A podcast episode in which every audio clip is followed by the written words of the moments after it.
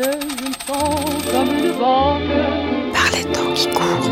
Et le bonheur qui m'arrive. Ça se fait avec des ciseaux, de la colle, du scotch. On peut faire ça sur un Marie riche. C'est euh, c'est une collaboration très riche qui a pu être parfois compliquée parce que être exact et être funky, ça va pas forcément ensemble toujours, euh, dans, en tout cas en bande dessinée.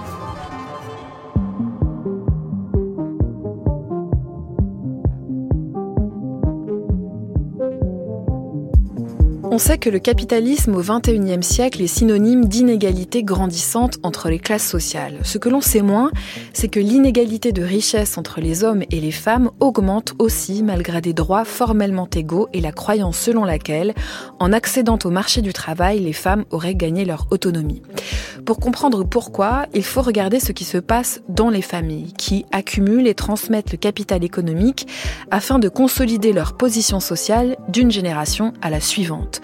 Conjointes et conjoints, frères et sœurs, pères et mères n'occupent pas les mêmes positions dans les stratégies familiales et n'en tirent pas les mêmes bénéfices. Voilà ce qu'on pouvait lire en quatrième de couverture du Genre du Capital, un livre paru en 2020, fruit de 20 ans de recherche qui entendait démontrer que le capital a un genre.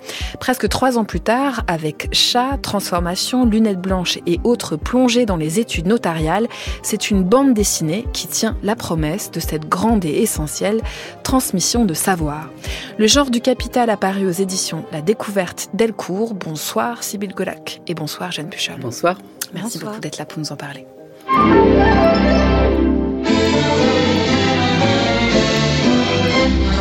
Quels sont les chats qui habitent les grands quartiers?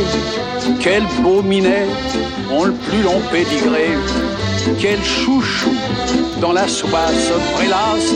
Naturellement, les aristocrates Quels doux mimi ont des profils de joconde. Quels chats trésors savent se tenir dans le grand monde.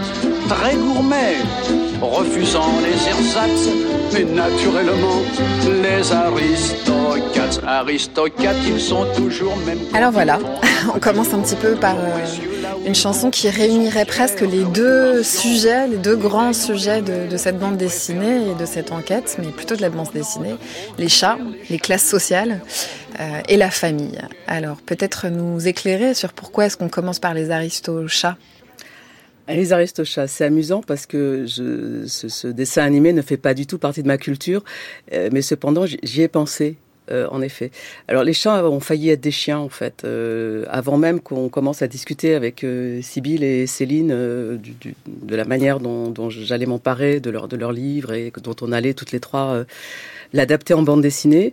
Je m'étais dit tiens, on- dans les ouvrages de ce type de bande dessinée, sciences humaines, des- d'essais en bande dessinée, etc. on- n'a jamais utilisé le genre animalier. Et je m'étais dit, ça serait rigolo qu'il y ait des chiens, des personnages de chiens. Les chiens, c'est plus facile à dessiner, c'est plus expressif et il y a plus de différences entre les différentes sortes Plus de que quoi, Jeanne Puchol? Les humains? Que les, que les chats. Que les chats Euh, J'avais pensé à des chiens en premier lieu. Et en fait, c'est parce qu'au cours d'une de nos premières conversations qui a eu lieu en visio, on était plus ou moins à la fin de la période Covid, etc. Euh, bah, les chats, ils adorent les visios. Hein. Euh, On, a tous eu quelqu'un qui avait un chat qui passait devant l'écran faire sa star et ça n'a pas manqué. Donc je découvre que Sybille a un chat et je me suis dit bah ça sera des chats à ce moment-là plutôt que des chiens. Donc j'ai dû revoir toute ma copie. Donc vous voyez les aristochats, c'est ça n'a pas été mon, mon modèle premier, mon inspiration première, pas du tout. Et pourtant, c'est en effet des chats qu'on rencontre au début de cette bande dessinée. C'est des chats qui nous parlent de leurs humains, de leurs humaines. Euh, ils peuvent à la fois, euh, comme ça, euh, planter un décor social de là où ils vivent, euh, où elles vivent en tant qu'animaux. Ils sont pas très genrés, on peut pas les reconnaître d'ailleurs. Et euh, ils peuvent aussi nous raconter l'enquête qui a cours et qui les éclaire sur les inégalités sociales, sur les inégalités dans les familles, dans les couples, etc. Peut-être euh, nous parler maintenant de votre rencontre, maintenant qu'on a parlé de la rencontre avec- les chats et comment est née l'idée que de ce livre-là, lui-même né de 20 ans d'enquête, allait, allait naître une bande dessinée, c'est-à-dire un, un nouveau pas dans la transmission de ce savoir. Alors, Golac. Au départ, il y a eu une initiative de nos éditeurs, hein, La Découverte et, Delcourt, qui ont décidé de créer une collection commune. Euh, et euh, voilà, et on a, profité de ça. Et, et Jeanne Puchol avait une autre livre entre les mains euh, qu'il avait qui l'avait intéressée et qu'elle avait envie de, de, de, mettre en bande dessinée. Et donc on a, on a pu la, la rencontrer. Avec Céline, on a été euh, stupéfaite par la qualité, la précision de, de, sa lecture et toutes ses propositions pour euh, à la fois euh, raconter notre enquête qui est quelque chose qui en, bande dessinée se met se met assez bien en scène hein, les histoires de famille qu'on raconte raconter ces histoires mais aussi avoir l'ambition de transmettre euh, euh, les résultats scientifiques, les concepts qu'on utilise pour analyser ces inégalités de patrimoine euh, entre femmes et hommes. Donc c'était un projet ambitieux et, c'était pour nous une occasion inespérée aussi de donner accès à, nos recherches à un public qu'on rencontre moins sous la forme strictement écrite. C'est quelque chose qui se fait beaucoup et de plus en plus, à la fois la transmission de sciences sociales ou d'enquêtes journalistiques par la voie de la bande dessinée, et à la fois l'idée que euh, voilà, on puisse dévoiler les mécanismes et la méthodologie, parce qu'à la fois transmettre le contenu, euh, transmettre les histoires que vous racontez et que vous et que vous découvrez dans l'enquête, mais transmettre aussi ce que sont que, en l'occurrence là, des chercheuses en train de travailler. Jeanne Puchel, tout de suite, vous vous êtes dit que vous alliez mettre en scène ce que c'est que de produire de la science sociale ou des sciences sociales aujourd'hui? Euh, je crois que ça a été une décision commune en fait. Hein. C'est quelque chose qui est apparu euh, en, cours de, processus d'élaboration. Euh, c'est vrai que moi j'avais à cœur d'être très très fidèle euh, à leurs livres que j'avais lu et relu avant notre première rencontre. de, m'en écarter le, moins possible, en fait, de conserver cette alternance de, scènes vécues qui sont terribles et qui, se prêtent déjà à la, représentation, au dessin. Et de, en même temps, donc, de nous représenter toutes les trois dans une sorte de, dialogue, enfin de trilogue, je sais pas comment on dit. Euh, en train de réfléchir. En train de réfléchir. Et aussi, assez vite, est, est apparu euh, l'intérêt que ça pouvait avoir par rapport à l'édition première, de montrer le travail de, de Céline Bessière et Sybille Golac en les montrant en train de, récolter leurs matériaux. Et je me souviens que je t'avais demandé si vous aviez un magnétophone, enfin comment ça se passait. Euh, les, entretiens, quand tu suis la famille de boulanger, etc. comment je pouvais représenter ça ou quand Céline Bessière euh, assiste à un rendez-vous chez une avocate, euh, elle est avec une de vos étudiantes, et elle m'a dit, ben on était au fond, on essaye de pas être trop visible. Enfin, donc elles m'ont donné beaucoup de détails en fait sur leur, leur, mode opératoire, de manière à ce que je puisse intégrer ça dans les scènes que je représentais, ce qui effectivement euh, amène un, un, angle de vue. Enfin, on, on, dézoome presque par rapport au contenu du, du livre. Il y a presque trois strates qu'on peut suivre, à la fois la manière dont on construit le savoir, à la fois les histoires qui se raconte et puis bon, voilà l'histoire des, des, chats. Civil Golac, est-ce qu'il y a un, enjeu aujourd'hui où les sciences sociales ont été mises en question très fortement mises en question, voire fragilisées à certains endroits, de montrer, de raconter qu'est-ce que c'est que fabriquer du savoir aujourd'hui au XXIe siècle? Oui, il y a un, grand enjeu pour nous. On est attaqué sur le fond euh, parce que euh, ben un des buts de nos recherches, c'est précisément de dévoiler des mécanismes inégalitaires. Euh, et tous les discours sur euh, euh, le wokisme, sur qui parlent de, de, théorie du genre, sont des façons en fait de, de, dénigrer des savoirs qui sont importants. Si on veut combattre les inégalités, il faut les décrire. Donc il y a, y a, ces enjeux sur le fond. Il y a des enjeux aussi entre disciplines. Hein. Aujourd'hui, par exemple tout ce qui est autour des, des, neurosciences, ce sont des sciences qui, qui, qui contribuent à, à, expliquer des phénomènes auxquels s'intéressent aussi les sciences sociales et qui ont tendance à s'imposer comme plus scientifiques que les sciences sociales. Et je trouve que dans ce cadre-là, c'est important de montrer que euh, nous aussi, sociologues, euh, eh bien, euh, on a des, des outils, des façons d'enquêter, une démarche scientifique. De la rigueur. De la rigueur, beaucoup de rigueur, euh, on a même un petit peu obsessionnel hein, pour certains, certaines d'entre nous, euh, et que euh, bah, ce sont ces, ces savoir-faire scientifiques qu'on met en œuvre et, et que ce qu'on avance, hein, quand on dit les inégalités de patrimoine entre femmes et hommes augmentent, on ne dit pas ça en l'air, euh, on n'est pas dans une discussion du café du commerce, on a une vraie démarche scientifique, et c'est vrai que pour nous c'était important de le restituer euh, dans le livre, c'est-à-dire que quand on, on, on écrit euh, un livre sans dessin, on a tendance à s'effacer des histoires mmh. familiales qu'on raconte, euh, des, des, audiences aux affaires familiales qu'on a observées, des rendez-vous chez les avocats, chez les notaires qu'on a pu observer. Et là, c'était une façon de, de, voilà de montrer euh, que, que les enquêteurs et les enquêtrices sont là Et, et ça a des effets d'ailleurs. Enfin, c'est très intéressant précisément de ne pas se gommer parce que c'est quelque chose aussi en sciences sociales qu'on fait, peut-être plus qu'en neurosciences par exemple, tenir compte de notre position d'observatrice et d'observateur dans les mécanismes sociaux qu'on observe. éventuellement pour y dénicher des biais, voir comment est-ce que ça peut influer sur la situation que, vous décrivez ou sur les choses qui sont en train d'être dites. Donc je vais vous demander précisément l'inverse de ce que vous venez dénoncer là, Sybille Golac, à grands traits, si on devait brosser cette enquête, si on devait dire qu'est-ce que c'est que ces 20 ans de recherche, vous diriez quoi? Ben, ces 20 ans de recherche, ce sont des recherches qui petit à petit se sont concentrées sur euh, les moments des héritages et des séparations conjugales pour essayer de montrer comment dans ces moments où on fait les comptes, se dévoilent des mécanismes inégalitaires, comment dans des familles de différents milieux sociaux, les femmes et les hommes ont eu des places différentes dans les processus d'accumulation et de transmission, qui fait qu'au final, les femmes ont des patrimoines qui sont aujourd'hui euh, de 16% en moyenne inférieurs aux hommes, alors qu'il était seulement de 9% à la fin des, des années 90, euh, et que ces inégalités entre femmes et hommes, elles sont articulées hein, au souci des familles de transmettre leurs biens, et donc elles sont articulées à, à, la reproduction de la société de classe. Et donc c'est ce qu'on essaye de montrer dans le livre, c'est comment inégalité de classe et inégalité de genre vont ensemble dans une société dans laquelle les inégalités de patrimoine sont de plus en plus fortes. Il est beaucoup question d'héritage, de mariage, de divorce, de remplissage de feuilles d'impôt. On est en plein dedans, c'est la période. Euh, de fratrie aussi, de pension alimentaire, voilà, de, de situation, de RSA, euh, de euh, boulangerie. Bon, euh, il y a une sorte comme ça aussi de portrait de la société française qui est fait à travers cette question-là. À un moment donné, vous, vous rappelez euh, dans la bande dessinée que Thomas Piketty, économiste, a oublié la question du genre. Ça veut dire que on a pu penser cette question du capital en dehors de la question du genre? Alors effectivement, hein, euh, alors ce qui, est, en partie étonnant parce qu'en fait, si on prend euh, Marx et Engels, euh, ils parlaient en fait de ce qui de ce qui se passait euh, de ce qui se passait dans, dans la famille euh, et de la de la division du travail dans, dans la famille. Hein. Ils s'inquiétaient même pour la pour la famille ouvrière.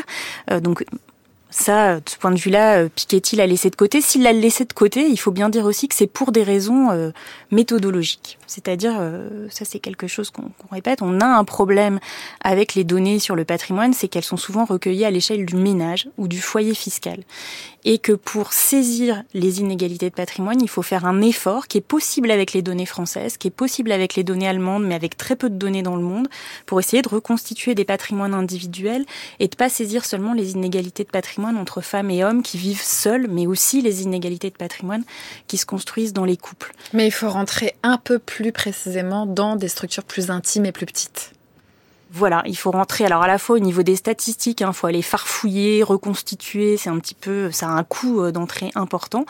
Et puis ensuite, euh, nous, notre parti pris de, de sociologue, c'est de pas s'en tenir à ces chiffres, mais effectivement, euh, de. C'est pour ça que ça a duré très très longtemps notre travail, hein, d'aller enquêter dans les familles, faire des monographies de famille, recueillir, recueillir le point de vue d'époux, d'épouses, de frères, de sœurs, de mères, de pères, sur bah, typiquement euh, euh, une donation partage par exemple euh, ou sur un divorce et puis d'aller ensuite enquêter aussi auprès des professionnels du droit qui accompagnent ces moments-là et qui les mettent en conformité avec le droit. Donc enquêter ça on a pu le faire dans le cadre d'une d'une vaste enquête collective d'aller enquêter dans les tribunaux chez les avocates et les avocats. Et puis avec Céline on a aussi mené une enquête auprès des notaires et c'est en, recueillant cette multitude de points de vue sur ce qui se passe dans ces moments des successions et, des, divorces qu'on a qu'on a réussi à comprendre comment, dans un cadre légal qui est formellement neutre,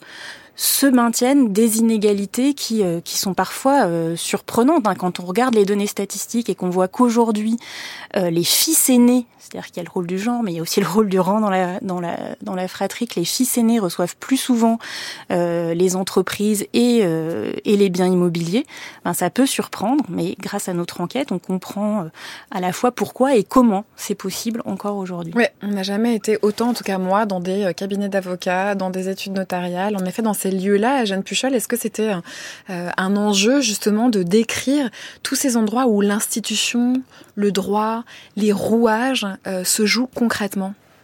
Oui, c'était un enjeu et c'était euh, d'ailleurs assez difficile parce que rien ne ressemble à un bureau, qu'un autre bureau. voilà.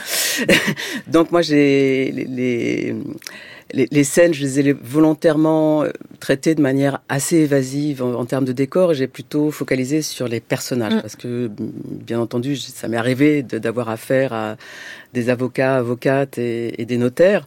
Et donc pour moi, c'est plus les personnages qui sont intéressants, les, les attitudes, le comportement, le, le discours aussi, euh, le, le, jargon.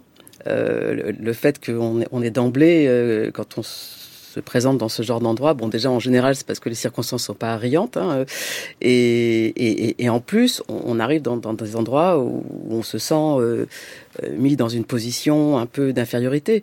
Euh, c'est d'ailleurs pour ça que, que les chats, l'intérêt c'est que les chats sont désinhibés par rapport aux autres personnages.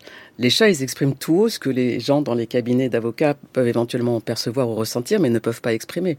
Donc c'est un peu ça aussi. Oui, tout le monde n'a pas la même euh, conscience euh, de ce que c'est que de parler avec un avocat, avec un notaire, de ce à quoi il a droit. C'est quelque chose que vous mettez beaucoup en lumière, la connaissance euh, du monde dans lequel on, vit, du, du mariage, des institutions, des droits, des héritages. On va écouter à ce propos Christine Delphi.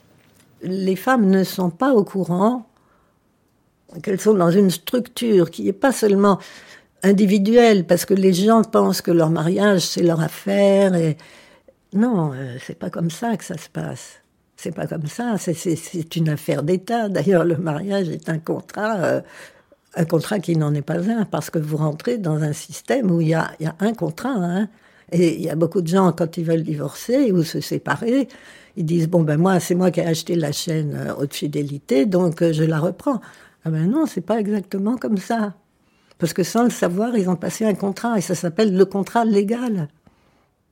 Et ça, c'est des choses qu'il faut étudier si vous voulez. C'est pas quelque chose que les gens connaissent. En fait, ils savent pas très bien dans quel monde ils vivent. Alors d'abord, c'est les femmes, et puis après, c'est les gens qui ne savent pas très bien dans quel monde ils vivent. C'est un extrait de, des entretiens à voix nue que Christine Delphi euh, donnait au micro de Charlotte Bien-Aimée en 2019 pour France Culture.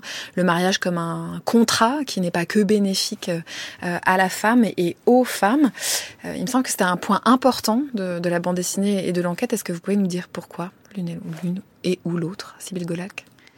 Alors, Effectivement, comme vous dites, elle passe des femmes aux gens parce que nous, ce qu'on constate euh, sur le terrain, on n'est pas les seuls à travailler sur les sur le rapport au droit, sur les usages sociaux du droit, c'est qu'il y a des inégalités de classe. C'est-à-dire selon les classes sociales, les gens ont une connaissance plus ou moins fine du droit.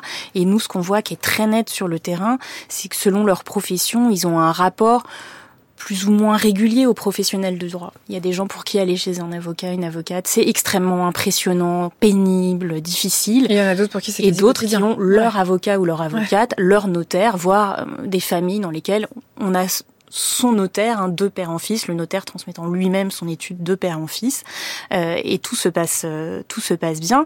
On insiste hein, sur le fait que ce rapport au droit, il est aussi genré, c'est-à-dire que euh, c'est plus fréquent hein, qu'un homme ait son avocat ou son avocate, son notaire, qu'une qu'une femme. Et donc ça, ça produit des inégalités, parce qu'effectivement, il y a des gens pour qui le mariage, se marier et choisir son contrat, c'est quelque chose qu'on fait en toute connaissance de cause.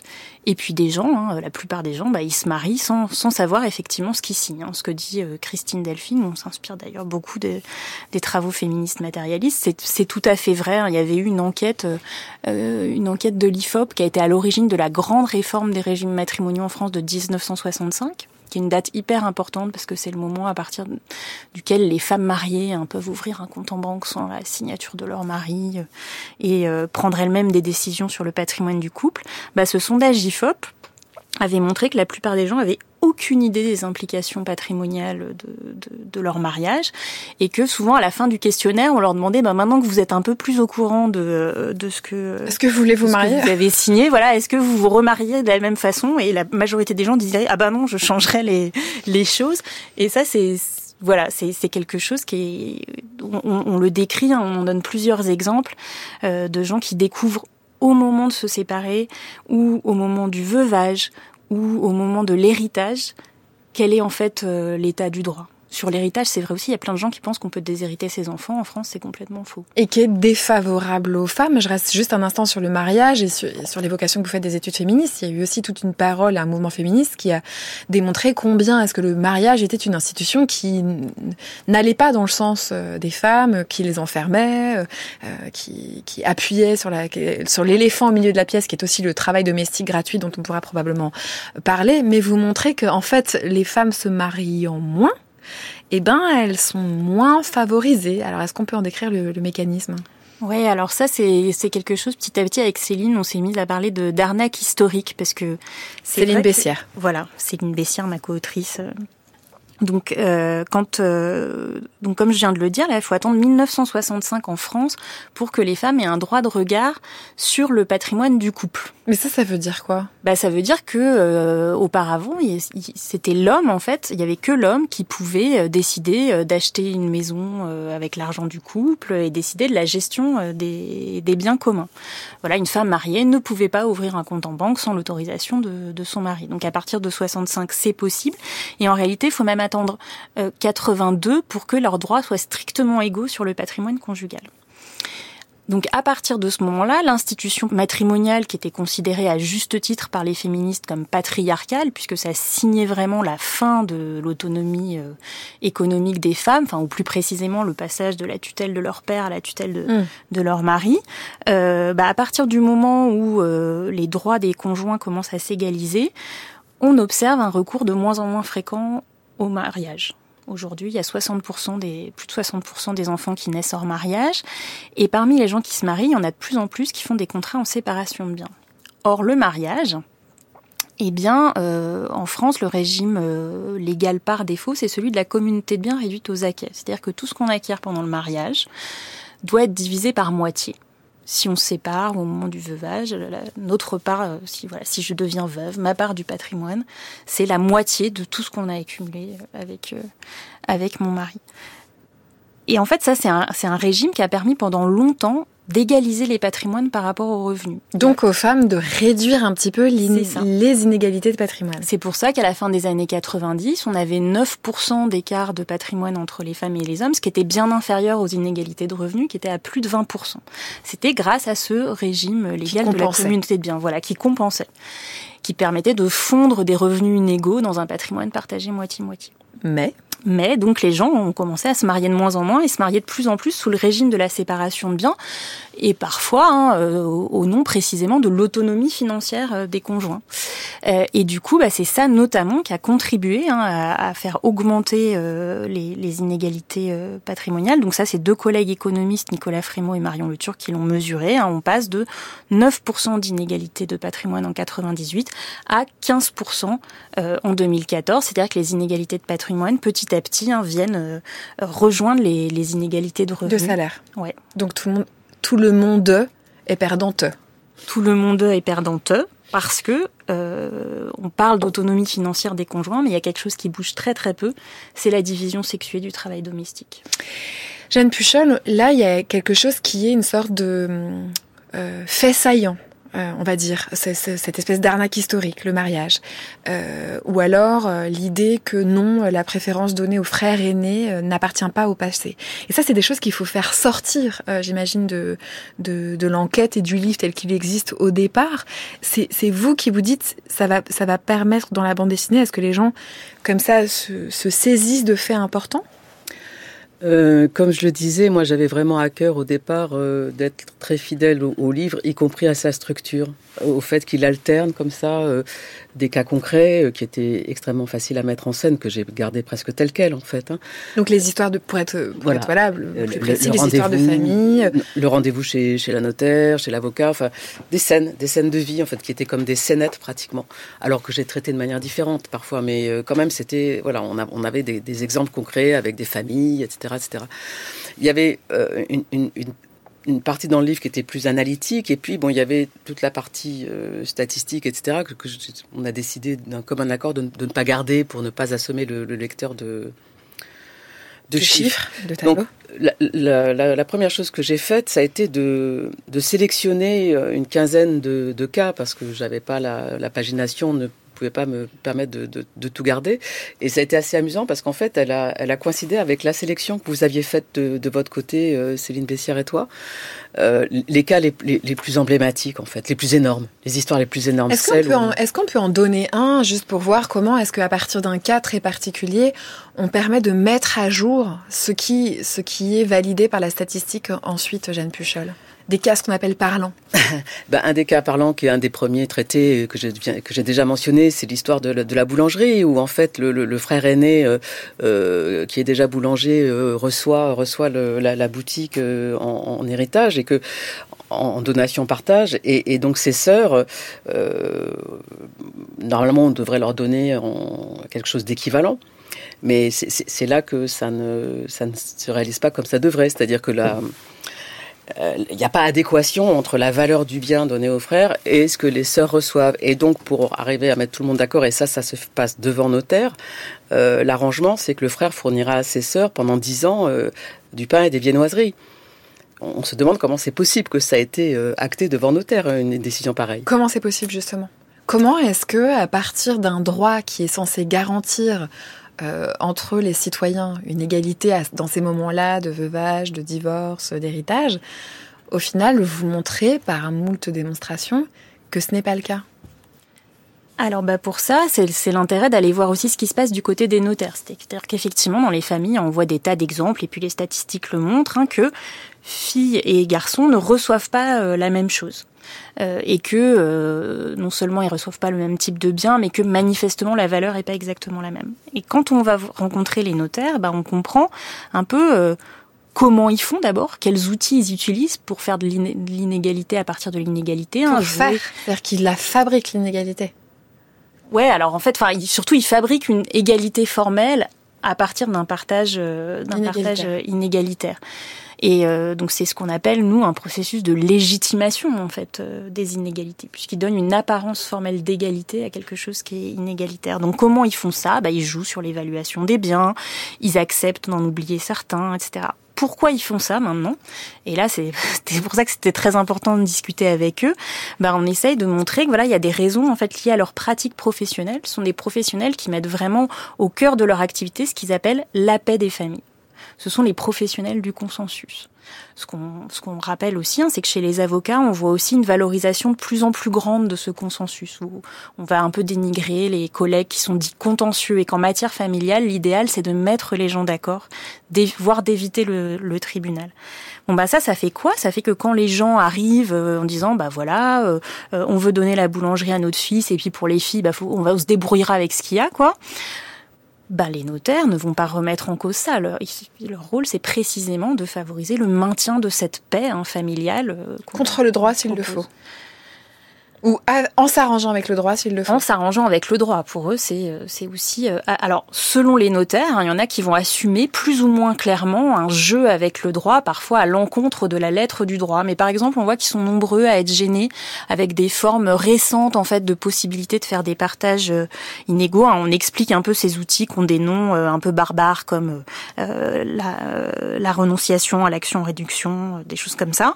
Euh, donc donc ça, il, il nous explique que parfois il dit ah ça on, voit trop quand même qu'il y a un des enfants qui doit renoncer à sa part, ça les gêne.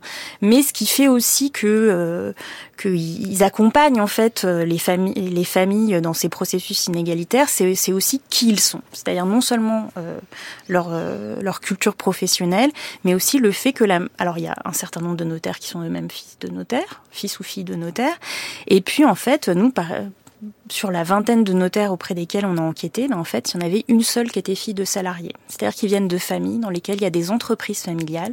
Et donc, ils sont très sensibles euh, aux enjeux de, de, de... reproduction, en fait. Bah, de reproduction par le capital économique. C'est-à-dire au, au, fait que dans certaines familles, c'est important de transmettre une entreprise, de transmettre une maison de famille. Et donc, ça pourrait en fait... être dégenré. Je vous, a, je, je, je, oui. je, vous coupe, Sybille Golac, à la limite. On pourrait dire qu'il y a un enjeu très fort de reproduction du capital. Et on voit bien comment est-ce que, même y compris dans un cabinet qui, est censé respecter le droit et donc l'égalité entre les citoyens, mais en fait, on favoriserait la paix des familles pour que cette reproduction euh, se reproduise. Mais alors, pourquoi au détriment des filles? Alors, bah ça c'est, on est dans une société hein, qui, qui, qui est une société euh, sexiste où il y a une domination euh, masculine. Et, euh, et c'est bien une affaire de genre, pas une affaire de sexe, parce que par exemple, hein, il y, a, y, a, des familles dans lesquelles, bah, par exemple, s'il y a que des filles, il y en a une qui va hériter de nous ce qu'on appelle ces biens structurants, ces biens très importants à transmettre. Ça peut être une femme, mais en réalité, hein, euh, quand on discute, euh, euh, quand on fait les monographies de famille, on se rend compte souvent il y a une articulation entre les inégalités qui se jouent dans la famille et ce qui se joue dans le monde du travail. Moi, j'ai enquêté auprès d'une famille de maçons. Bon, bah, il y a une des filles qui a été emmenée sur les chantiers avec son père. Elle a rencontré tellement de, difficultés à se faire accepter sur les chantiers qu'elle a renoncé. Donc, il y a une articulation de toutes ces inégalités, et notamment une articulation entre ce qui se passe dans les fratries que nous on appelle les adelphies pour euh, neutraliser euh, ce terme et, euh, et, ce qui se passe dans les couples. C'est-à-dire on essaye de montrer aussi que bah, le, la division sexuée du travail qui fait que les femmes euh, adaptent leur carrière professionnelle à la prise en charge des enfants des tâches domestiques, donc elles ont des revenus moindres que leurs frères, ça fait d'elles des héritières moins légitimes de ces biens qu'il faut garder. Là aussi, tout le monde est perdanteux. C'est-à-dire que non seulement il y a un travail domestique non reconnu, non rémunéré, mais en plus le fait de l'avoir accompli fait qu'on est moins présentable comme étant celle qui va prendre la relève du côté de la grande entreprise familiale. Tout à fait. Euh, ces inégalités, elles s'articulent et aussi ce dont on s'est rendu compte, c'est qu'elles se renforcent avec les transformations de la famille. C'est-à-dire qu'on pourrait se dire bon bah voilà, maintenant euh, les gens ne se marient plus, ils, ils, euh, ils, peuvent se séparer un peu quand ils veulent. Tous ces mécanismes là, de le fils aîné qui reçoit, qui transmet, etc. Ça doit bien avoir été ébranlé. Bon bah en fait, on a l'impression que c'est le contraire. C'est-à-dire que précisément ils se marient plus, du coup ils mettent plus leur patrimoine en commun, donc c'est lui qui accumule encore plus et qui va pouvoir euh, transmettre. Et puis euh, bah, quand ils se séparent, euh, la division sexuée du travail qui fait qu'ils ont des revenus très inégaux, bah elles, leur situation économique fragile, elle est encore plus visible. Hein. Et ça, on en donne un exemple dans le livre qui est pas dans la dans la BD, mais de, de, de filles comme ça qui sont décrédibilisées comme héritières de la maison de, de leurs parents parce que quand elles ont divorcé, elles ont dû laisser leur maison à leur, à leur ex-conjoint. Il y a un personnage, je sais pas s'il est chat ou humain, euh, Jeanne Puchol, à qui vous faites dire mais c'est pas possible, tout ça appartient au passé. C'est un chat. C'est un chat. C'est bien ce que je disais, ils sont plus désinhibés, donc en fait ces, ces, petits personnages euh, félins euh, et, et, et, non, et, non, genrés. Bravo, vous l'avez bien remarqué. Je l'ai fait exprès. En fait, je voulais aussi pousser le lecteur, la lectrice dans ces dans ses a priori sur le genre, le sexe des, des chats. Ce n'est pas précisé si ce sont des chats ou des chattes, donc chacun peut imaginer ce qu'il veut. Donc oui, c'est un, un, des chats qui, qui, qui, au début est assez en opposition avec, euh, avec le, le, chat de la sociologue, qui est un petit peu là en, en figure sagace, quoi, et en figure euh, qui, comment on dit pédagogique quand c'est des, des, chats? Chatagogiques Chatagogiques. Ok, félinagogiques. Et, qui en effet euh, est, très sceptique. Mais c'est intéressant aussi parce que même dans ces personnages de, de chats qui sont pas juste là pour faire les gugus et, à faire sourire le lecteur, il y, a, une progression des personnages et entre autres effectivement ce, chat-là, le noir et blanc, euh, qui va évoluer au, fil de l'album dans, sa perception des choses et qui va finir par être du même côté que le, chat de, chat la sociologue et euh, le, chat de la, dame de la vieille dame retraitée qui est morte subitement.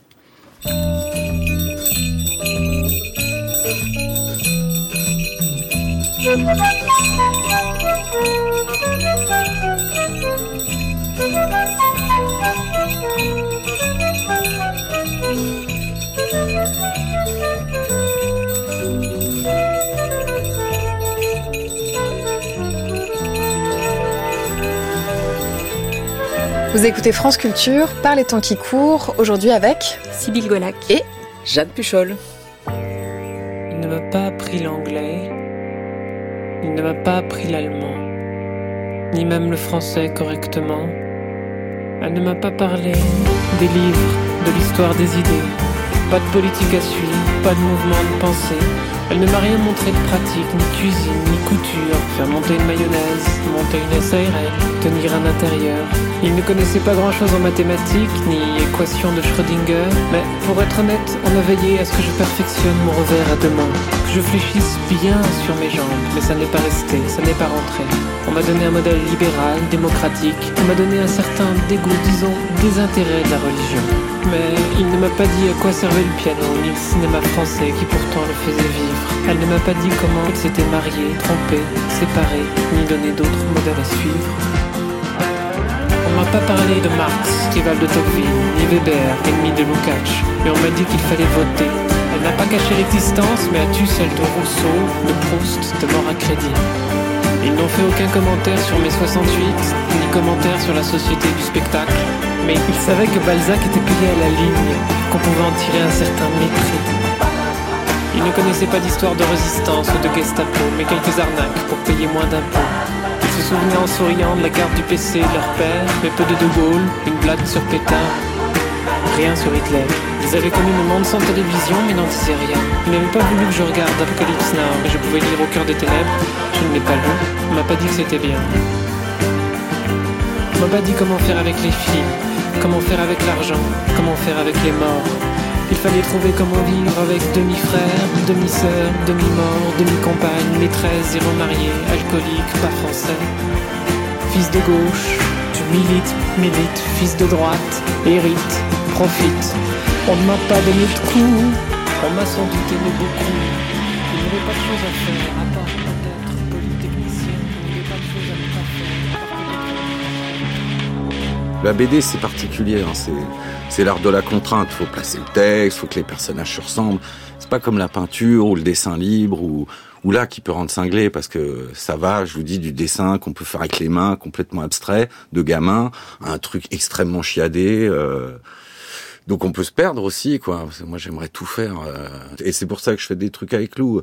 C'est échapper à ce que je sais faire, parce que euh, c'est très différent l'univers de Lou. Enfin, sa façon d'écrire, de réfléchir. euh, est bien plus intellectuelle que moi, donc j'aime bien aller vers ça, quelque chose où qui m'est proche mais pas naturel. Et du coup, on est obligé de, de, de se dépasser, enfin de se dépasser, de trouver un langage particulier, quoi. C'est la voix du Micole, le dessinateur de BD, qui parle de son travail avec Louis Fang, Jeanne Puchol, euh, se dépasser, trouver un autre langage, travailler avec les limites de la, de la bande dessinée. Qu'est-ce que vous avez rencontré comme obstacle et comme joie au moment de transformer tout ce travail d'études, tout ce travail de recherche dont on a parlé depuis le début de l'émission en une vraie bande dessinée? Écoutez, en fait, j'ai ajouté de la contrainte à la contrainte. Mhm. Hein, c'est ça le grand secret quand on est quand on n'est pas libre, c'est d'en rajouter.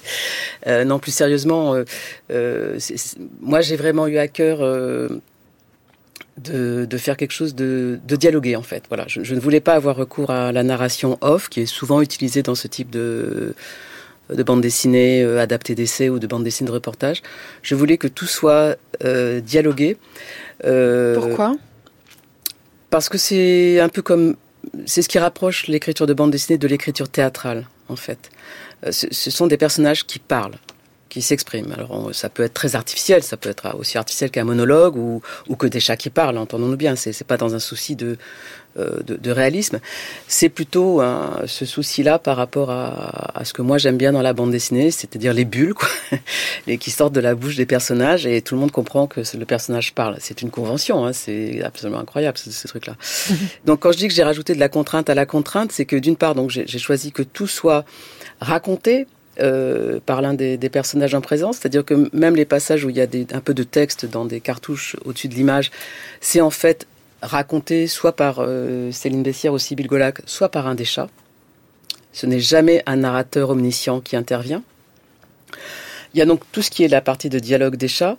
Et la contrainte que j'ai ajoutée, c'est que dans les passages, je dirais plutôt analytiques ou, ou bien où Sybille et Céline exposent leur, euh, leur concept, là j'ai eu recours à une simplification extrême des personnages, les lunettes blanches dont vous parliez tout à l'heure, Mm. c'est-à-dire c'est des sortes de portraits robots ou d'avatars où chacune de nous trois est réduite à ses traits les plus les plus basiques, on va dire.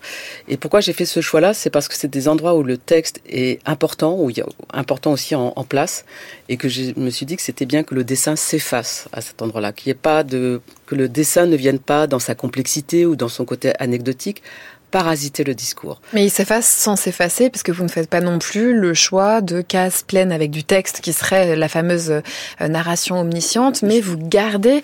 Moi, ce que j'entends dans ce que vous dites, Jeanne Puchol, c'est quand même l'intérêt de l'incarnation. C'est-à-dire comment est-ce qu'on fait en sorte que cette connaissance qui est dense, on sent bien là, par exemple, qu'on n'aura jamais le temps, en fait, d'aller dans la précision de cette enquête et que même Sybille Gola, quand vous vous en parlez une heure et demie, en fait, il faudrait rentrer dans les détails de chacun des cas, de chacune des familles.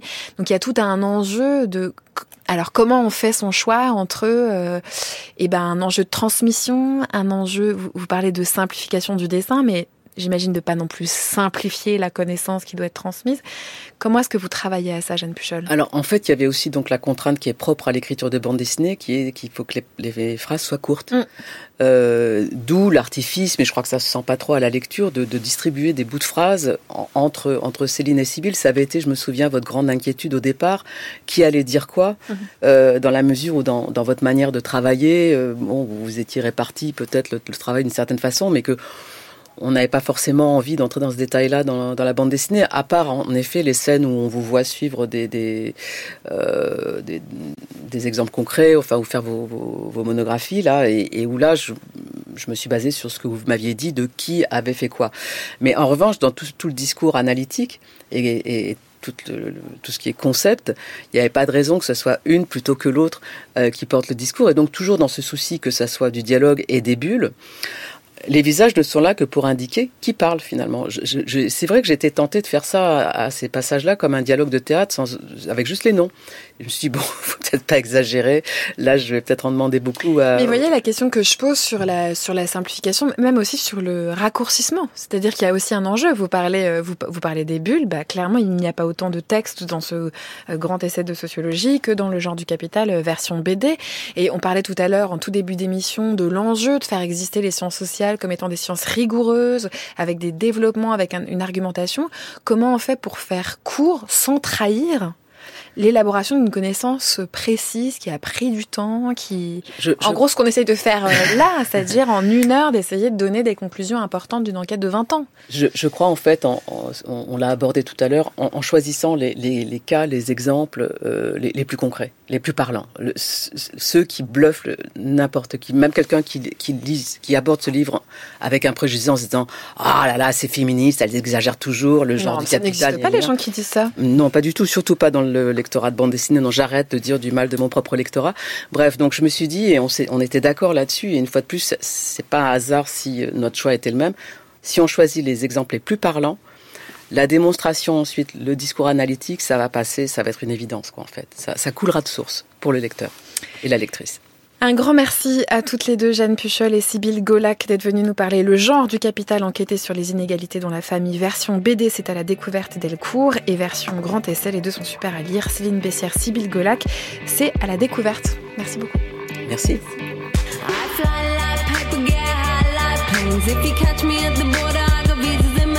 If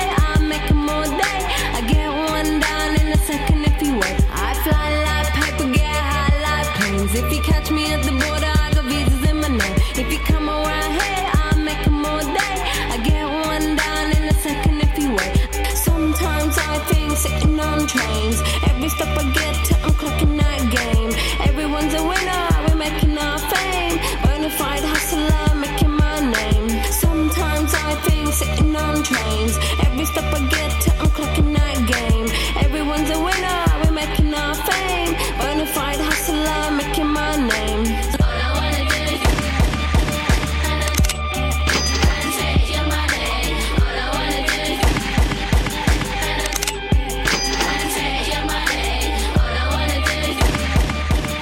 Ce soir, c'était Sofiane Actib à la réalisation, Félix Levaché, un grand merci à toute l'équipe de Parler Temps qui court, Camille Petiot, Marianne Chassor, Mathilde Wagman et Jeanne Aléos. Vous pouvez réécouter cette émission sur franceculture.fr à la page de Parler Temps qui court. Pourquoi pas vous abonner au podcast via l'application Radio France et pourquoi pas en dernier lieu au compte Instagram animé par Camille. Très belle soirée à toutes et à tous sur Culture.